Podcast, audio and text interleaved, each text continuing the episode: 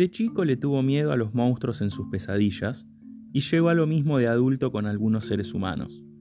Nunca dejó de hacer películas de terror porque los documentales políticos también asustan. Javier Dimen se para en el medio de dos trípticos pero nunca deja la cámara de lado. Un otro, lo ajeno y la diferencia, versus la muerte, la crítica y el espectador, filmado en 35 milímetros y con todo el peso de la vida vivida. Bienvenidos. Javier Dimen, ¿cómo le va? ¿Cómo anda? Qué placer. Muy bien, buenos días, ¿cómo estás? El otro día estaba viendo el, recorrido histórico de, tu carrera como director y, y se me ocurrió una pregunta y decía, ¿por qué el terror? ¿De dónde arranca? No tengo muy claro, la verdad. Por un lado, porque siempre me gustó, me, gustaba como género, desde muy chico me, me, gustaba, pero por otro lado me daba, me, me, otorgaba una cierta intensidad a la hora de, contar historias eh, que aprecio mucho, digamos. Donde lo que más aprecio del terror, más que el terror en sí, el dar miedo, es ese, esos niveles de intensidad. Y lo que más me importa en realidad es el cuento que cuento. O sea, a mí lo que me gusta es contar un cuento, ¿viste? Contar un cuento, una historia de unas personas a las que les pasan unas cosas, básicamente, mm. de unas personas poco habituales a las que les pasan cosas de ellos, por lo tanto poco habituales, etcétera. El tema del género me permite como primero otorgarle este, estos niveles de intensidad que te digo a la hora de provocar emociones en el espectador. Y después, el género en sí, el terror o el género en general, te, te, lleva a un tipo de relación con el espectador que está buena, que me resulta, que me resulta atractiva y que me, me, gusta porque es... Eh, en el cine de género el, el espectador es protagónico, Mm. Es decir, estás haciendo cosas para que le pasen cosas al espectador, digamos, muy concreto. Entonces tenés como un doble, una, una especie de doble capa donde vos tenés tu cuento que estás contando y donde estás vos involucrado, donde está tu, tus ganas de, señalar ciertas cosas del mundo y del ser humano. Eh, y por otro lado, estás teniendo todo el tiempo presente y manipulando de modos como muy concretos la atención y la emoción del espectador. En ese punto, el género en general me parece interesante. El terror, bueno, sucedió así que se dio los primeros, mis primeros trabajos, pero después es el género, es eh, o el policial, o el thriller en general, o la comedia negra.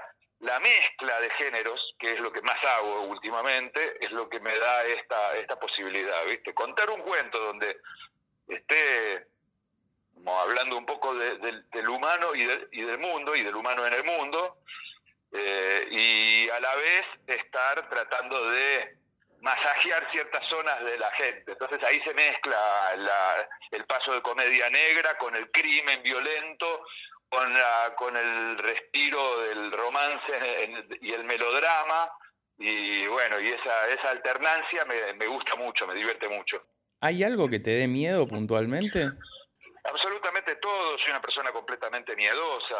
Eh, no, creo que el terror es algo de gente miedosa, eh, al menos eh, los realizadores de terror seguramente somos gente muy muy cagona y que exorciza esa esa eh, producción, hiperproducción de miedo en, el, en, el, cine. Sí, sí, miedo a todo, miedo de todo tengo. bueno, uno se elabora estrategias para no para que eso no te paralice y no, no pase a ser el, protagonista de tu interior, de tu vida interior, pero, pero son estrategias para, para relocalizarlo. Pero miedo sí, miedo a todo. Soy miedoso completo. El otro día, o hace un tiempo, leía una frase que decía, yo le tengo más miedo a la gente que me conoce que a la que no me conoce. Yo decía siempre también una, una frase cuando, cuando hice mis primeros trabajos con el terror, que me preguntaban más relacionado con eso y yo siempre contestaba algo que, sigo creyendo, que es, a mí no me da miedo los, los locos con una motosierra eh, o, los monstruos eh, que se te meten en las pesadillas, eh, sino que lo que más miedo me da es una novia, mi mamá, mi papá, eh, un amigo muy cercano, es decir, aquellas presencias ante las cuales sos vulnerable eh, y además esas presencias que también son vulnerables para vos, porque también entre tantos miedos está el de lastimar al otro. Entonces, eh, mm. es decir, el, miedo a no saber manejarse o a manejarse mal, cosa que uno tantas veces hace, hizo y lamentablemente hará. Pero bueno, eso, a mí sí, en ese, en ese punto, eh, en los miedos reales, digamos, lo que me da miedo son cosas que tienen que ver con la entrega amorosa, que tienen que ver con la confianza extrema, que tienen que ver con, con el estar completamente vulnerable. Y metiéndonos en, esta cuestión de, la dicotomía del, miedo, de la vulnerabilidad, en, La Feliz, en el, documental sobre Mar del Plata, eh, hay una fuerte presencia, digamos, de todo lo que sería la rama de Pampillón, que, deja expuesta, si se quiere, a, un sector de, ese Mar del Plata. ¿Qué, objetivo había en relación a eso? Y, si alguien te preguntó, che, ¿y del otro lado qué, había? Eh, no entiendo lo de del otro lado que había, perdón. En, relación a, los testimonios, digo, hay, hay mucho puesto en, en la declaración de, lo que sería el ala pampillón de, Mar del Plata. ¿Eso fue intencional? Eh, ¿Era algo buscado? Sí, sí, claro, claro. O sea, a mí me interesa, digamos, en lo que es la, zona más política de mi trabajo, de, documentales políticos, eh, a mí me interesa mucho, mucho escuchar la voz de los malos, por decirle de un modo juguetón, digamos, pero la voz de, de, aquellos a los que les tengo miedo, digamos, trayendo también mm. lo del miedo, que de lo que veníamos hablando. Eh, quiero decir, el miedo en lugar de llevarme a encerrarme en, mi burbuja de escuchar aquello que siento que no me va a lastimar, me lleva como a un lugar opuesto que es a tratar de escuchar a aquellos que realmente creo yo que son eh, los proveedores de gran parte del daño que hay en el mundo. Entonces, de ese modo, me parece interesante para entender el, mundo, para entender el mal, para entender la humanidad, eh, digamos, uno lo que trata también es eso, entender un poco, ¿viste? Jugar y entender un poco el alma humana y, cómo se dan esos procesos que derivan en esas, en esas violencias, en esas crueldades extremas. Me interesa escucharlos a ellos. Es decir, si yo hago un documental político y estoy hablando sobre el fascismo y solo escucho eh, gente que piensa como yo, que habla mal de los fascistas, y no, me parece un trabajo pobre porque incluso dramáticamente es pobre, porque en lo narrativo no tenés el conflicto. Tenés toda gente de un bando mm. hablando sobre la gente del otro, ahí no tenés el conflicto. El conflicto se da para que sea interesante narrativamente cuando tenés un choque de fuerzas, un conflicto, choque de fuerzas, digamos, y todas las fuerzas apuntan al mismo lado. Y por otro lado, porque también cuando todo lo que uno hace, lo que yo hago, me estoy también poniendo la lupa sobre mí mismo, eh, entonces también me interesa mucho encontrar en mí todo, todo eso, digamos, encontrar en mí eh, las resonancias de esa gente. Entonces son muchos, eh, son, son varias capas al mismo tiempo. En la primera es tratar de escuchar a esos que no soy yo, digamos. Eso me parece también una cosa importante en, en, lo que hago también en ficción. En ficción trato de de que los personajes no se me parezcan, o sea, no me interesaría bajo ningún punto de vista una película sobre un señor que filma películas y tiene unos hijos y, la pasa medianamente bien en la vida, digamos. No, no, resultaría interesante en lo más mínimo. Eh, en, el, en, el, documental tampoco, ¿viste? Me interesa escuchar esa voz, esa, esa genialidad extrema me interesa también ver cuánto, porque esos son humanos igual que yo, digamos, ¿no? Estamos hablando de que uno no puede sustraerse del mal, uno no puede suponer que uno está exento de los mecanismos que llevan a golpear, torturar, secuestrar, abusar del prójimo, eh, etcétera, digamos. Son mecanismos que son del humano eh, y que hay alguna gente que los lleva muy extremadamente a la concreción y a la realidad pero que muchas veces uno se los reconoce en uno. Y después que las construcciones lógicas que utilizan esa gente, la construcción lógica que utiliza un pampillón al justificar eh, su violencia, incluso al negarla, pero bueno, suponete a justificarla, eh, son muy sólidas. Y entonces me interesa mucho mm. ver también qué, eh, qué escasa es la, la virtud de la estructura lógica de la argumentación. Entonces, yo puedo escuchar a, a Pampillón, a Márquez, que es un ideólogo de la derecha, que trabaja ahí en Mar del, que vive en Mar del Plata, que es de Mar del Plata. Eh, puedo escuchar a, a, Laje, que es eh, otro que habla, puedo escuchar a cualquiera de los grandes fachos, de los, de los grandes, eh, para mí, de los grandes hijos de puta de este mundo, digamos. Y, y puede estar bien lo que dicen. Ahora, vos ante eso, que es lo que yo hago en el documental de Mar del Plata en La Feliz, ante eso, ante todas las argumentaciones y todo, ponés un relato descarnado, humano y experiencial, como es el de, el de Marta de Candeloro, hmm. que fue secuestrada eh, en la noche de las corbatas, donde la secuestraron a ella y a su marido, donde ella bueno, sufrió torturas, torturas, violaciones, etcétera, etcétera, la, oyó la muerte de su marido. Escuchás el horror y, ves el horror experiencial y entonces ahí todo lo que es argumentación se desmorona por completo y te queda la única verdad de la experiencia, digamos, la verdad cruda de la experiencia, donde vos decís todo lo que quieras, pero vos estás jugando para la gente que tortura, secuestra, mata, viola. Mm. Eh, hace mierda un país, quiere un mundo de mierda, etcétera, etcétera, ¿viste? Y cuando acá lo que tenés es esta voz ajena, eso, la, mm. la gran riqueza es encontrar una voz ajena, tan ajena. Entonces a partir de ahí es, escuchémosla, y es, correte un poco del medio, no te andes, no andes anteponiendo tus emociones, no te andes metiendo a vos en el medio, sino que al contrario, ponete en favor de la voz esa ajena, porque ese va a ser el gran material que vas a tener vos para trabajar en el documental.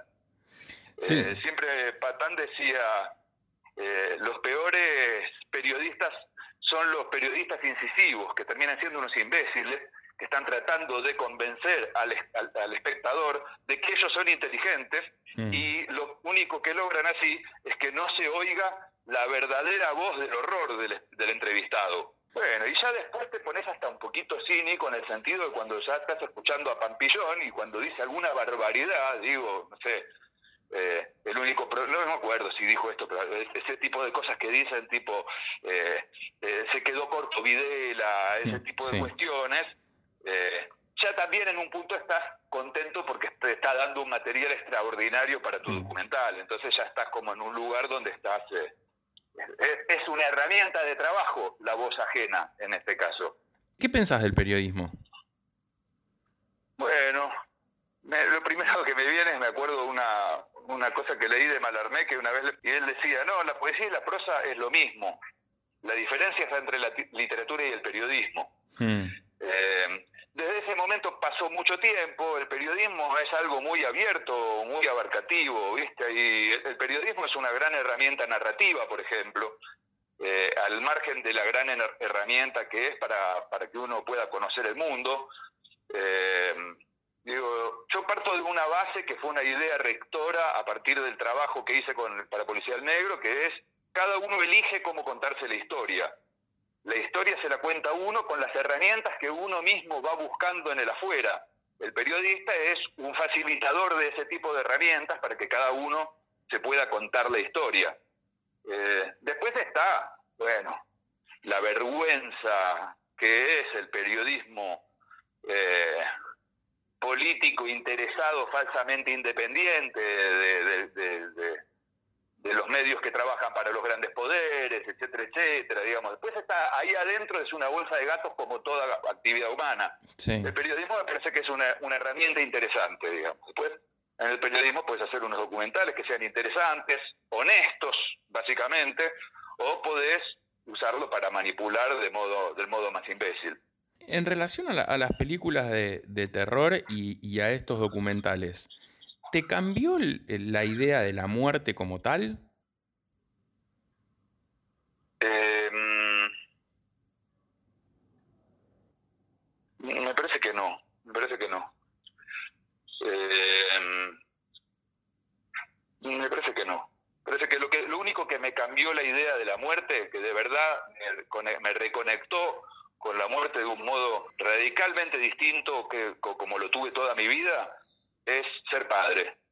Mm. Eh, en el sentido de que a, partir de ser padre, eh, entre tantos miedos que tengo, que esto que te digo, que soy una persona muy temerosa, nunca fue un miedo primordial el de morirme. A partir de ser padre me da mucho miedo morirme, digamos, se me agrega esa dimensión trágica del dejar solos a mis hijos. Eh, de, tener miedo de morirme eh, siendo ellos chicos o no, no dándoles, no, no cumpliendo con ellos lo suficiente, dejándoles una carga grande de tristeza y de dolor, eh, más allá de la normal de la muerte de un padre, que es lo más natural del mundo, pero bueno, mm. una, una, muerte demasiado temprana, etcétera, etcétera. La verdad, en, en, relación a la muerte, eso es lo que me modificó algo de la percepción. ¿Cómo te reconoces como padre en ese ejercicio también de verse a uno en una acción? Como en todo, como en todo, como con el cine, como con la escritura, como con los documentales, como con las ficciones, como con el amor, como con todo, hago lo que puedo.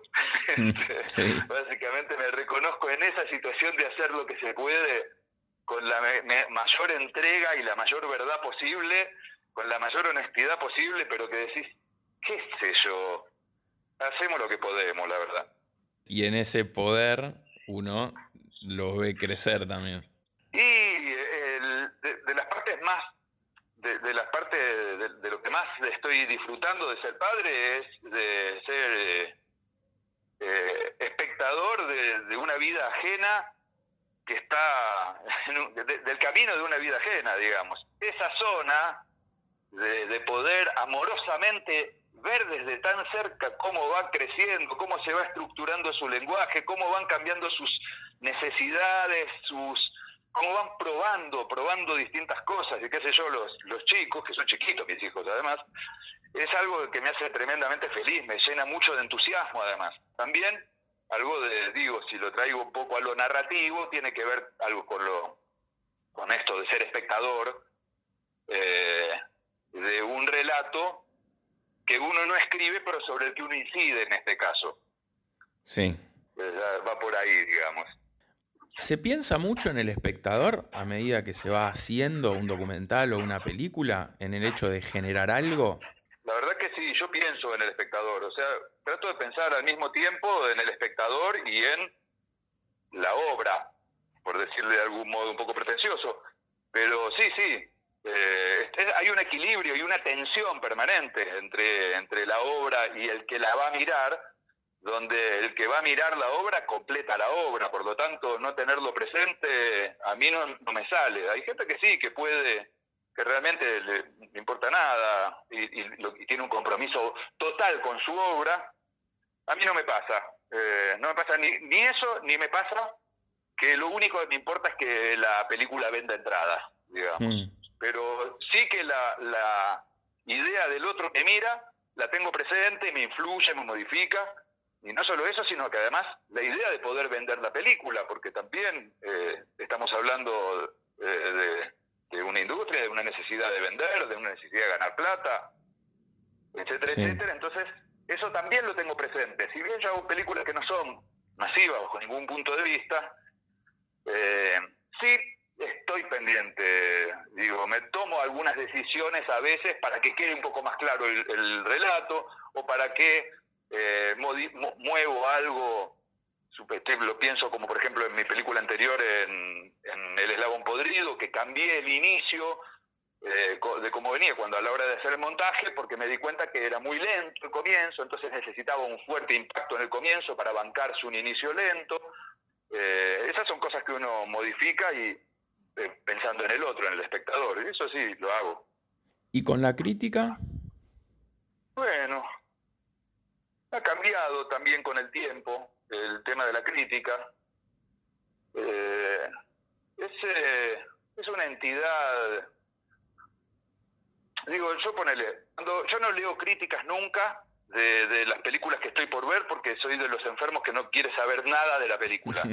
Eh, entonces nunca leo. Y después suelo ir a leer las críticas, si me interesó la película, por bien o por mal, o si me pareció una reverenda poronga eh, y, y, no puedo creer que haya tenido éxito, por ejemplo, y qué sé yo, cosa que pasa muy a menudo, y voy a, las críticas a leer un poco las opiniones, pero que sería una especie de charla en relación a la, a la película. Eso igual siempre me resulta decepcionante, qué sé yo, como en todo, la crítica es una entidad, es una, una, dinámica, una ocupación de gente que quiere mirar películas y, y trabajar sobre eso. mira, rebobino un poco. Una vuelta leía también un texto en los diarios de Gombrowicz, en el cual él hablaba de, los críticos literarios de la época, y decía, no me acuerdo literal, pero que la, crítica le parecía ya a esa altura vana y no le parecía interesante la crítica, como, como decía también creo que Oscar Wilde, en tanto en cuanto no logré construir poética en sí misma, eh, es muy difícil para la crítica construir poética, alguna gente lo logra, pero sobre todo a mí me resulta interesante cuando la crítica puede trabajar con un concepto, con una mirada histórica sobre, sobre la materia sobre la que trabaja. Entonces ahí ya le veo un sentido mayor, eh, donde está inscribiendo una, una, una obra en, eh, en el todo del, del, cine. Porque también hay algo de ese concepto que tiene que ver con, con el arte en general, que es Digamos, uno no es uno que es un artista y hace una obra y la obra existe en sí. Es como un, uno que va paleando carbón, eh, ¿viste? En la máquina del tren o del, del barco, eh, y vas tirando. Hay un fuego ahí y necesita estar siempre encendido. Y ese fuego siempre encendido es lo que va, eh, lo que, digamos, hace que la gente que quiere salirse un rato de sí misma y distraerse tenga donde recurrir, que la gente que quiera al revés, recolocarse en sí misma y encontrar espejos que lo, que lo pulsen, puede ir a buscar el material y sobre todo que otros artistas que quieren hacer eh, obras vayan y sean estimuladas de determinadas maneras eh, y, tengan una inspiración, inspiradas de determinada manera a partir de todo eso.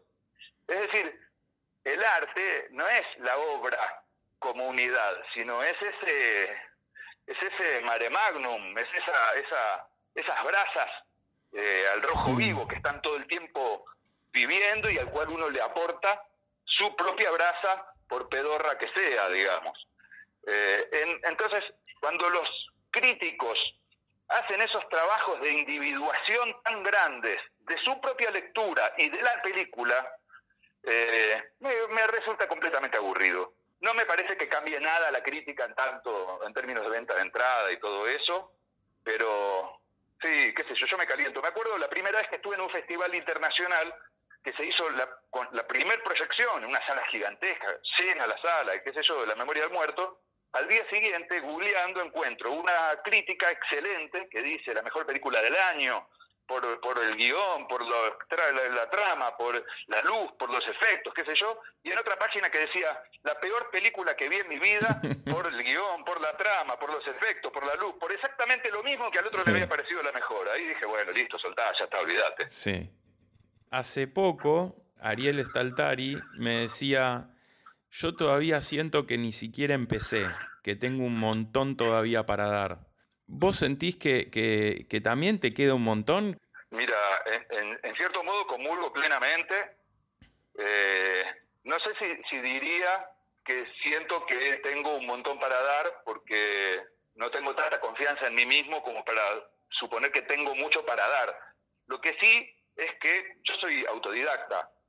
Eh, yo digo, no hice ninguna escuela ni nada, fui agarrando a partir de lecturas o de mirar películas o de charlas o de lo que aprendí con, gente grosa con la que laburé. Eh, entonces lo que sí voy es que estoy recién empezando, yo me siento que estoy bastante empezando y que película a película voy descubriendo y aprendiendo un montón de cosas, entonces digo, y necesito varias películas más como para decir, bueno, listo, entiendo esta cosa de filmar películas, de contar historias, de contar cuentos que tengan a la vez una cierta profundidad, una intensidad, interés para el que lo mira, que pueda resultar una distracción para determinado espectador y que para otro espectador puede eh, eh, eh, resultar una fuente de reflexiones, etcétera, etcétera. Bueno, para llegar a ese punto, si es que llego alguna vez, me falta un montón. En ese punto sí, comulgo plenamente con lo que dice el gran Staltari. soy muy fan de Ocupas y, ese personaje me encantaba. ¿Y, qué te distrae a vos? Con lo de todo el mundo, mirando series, leyendo novelas policiales, eh, mirando películas, con todo. Me distraigo con, Facebook, hmm. con todo, todo lo que haya para, para para distraerse, para no trabajar, para no estar presente uno en uno mismo, para, para no hacer las cosas bien, etcétera, etcétera, eh, las asumo como propias inmediatamente. Y, sí, nada, miro películas, miro series, eh, todo eso, qué sé yo.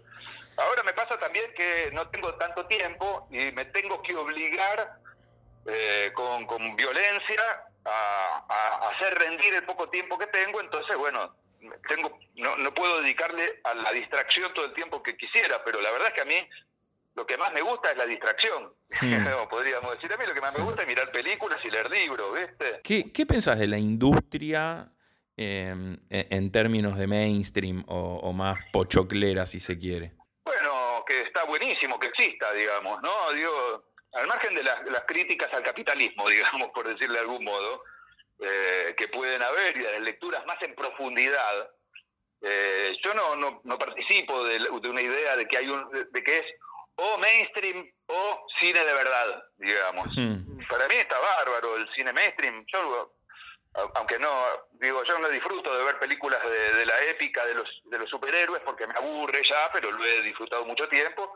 Pero siempre en el cine mainstream hay mucho material. El cine mainstream además alimenta digo, esta cuestión de lo que decía antes, de las brasas, digamos, el carbón yendo a alimentar las brasas, eh, el mainstream eh, lo hace, ¿viste? Es muy importante para el espectador, para el ser humano, salirse de uno mismo un rato. Y el, cine es una gran cosa como para eso. Entonces, digamos, después hay, uno se pelea con, con ciertas películas porque también el cine mainstream es una máquina de construcción ideológica, es una máquina política tremenda, etcétera, etcétera. Y eso ya es entrar en otro territorio, digamos, ¿no?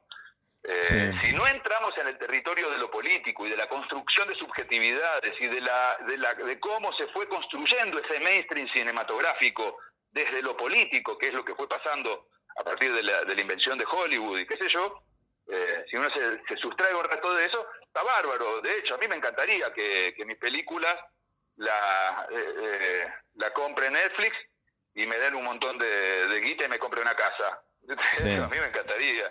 Y a la vez también ese cine se va alimentando de el cine independiente, porque la, la gente que hace cine también consume cine independiente y también ah, eh, se ve afectada por ese cine, y a su vez ese cine mainstream afectado por esas vanguardias, por decirlo de algún modo, por esas creaciones minoritarias, generan cosas nuevas que a su vez estimulan, nos estimulan a nosotros, los que jugamos en la B o en la C de la mm. creación cinematográfica, a, tener nuevas ideas, nuevos objetivos, nuevos estímulos y nos, eh, nos refresca a veces nuestra relación con el lenguaje. Bueno, eso.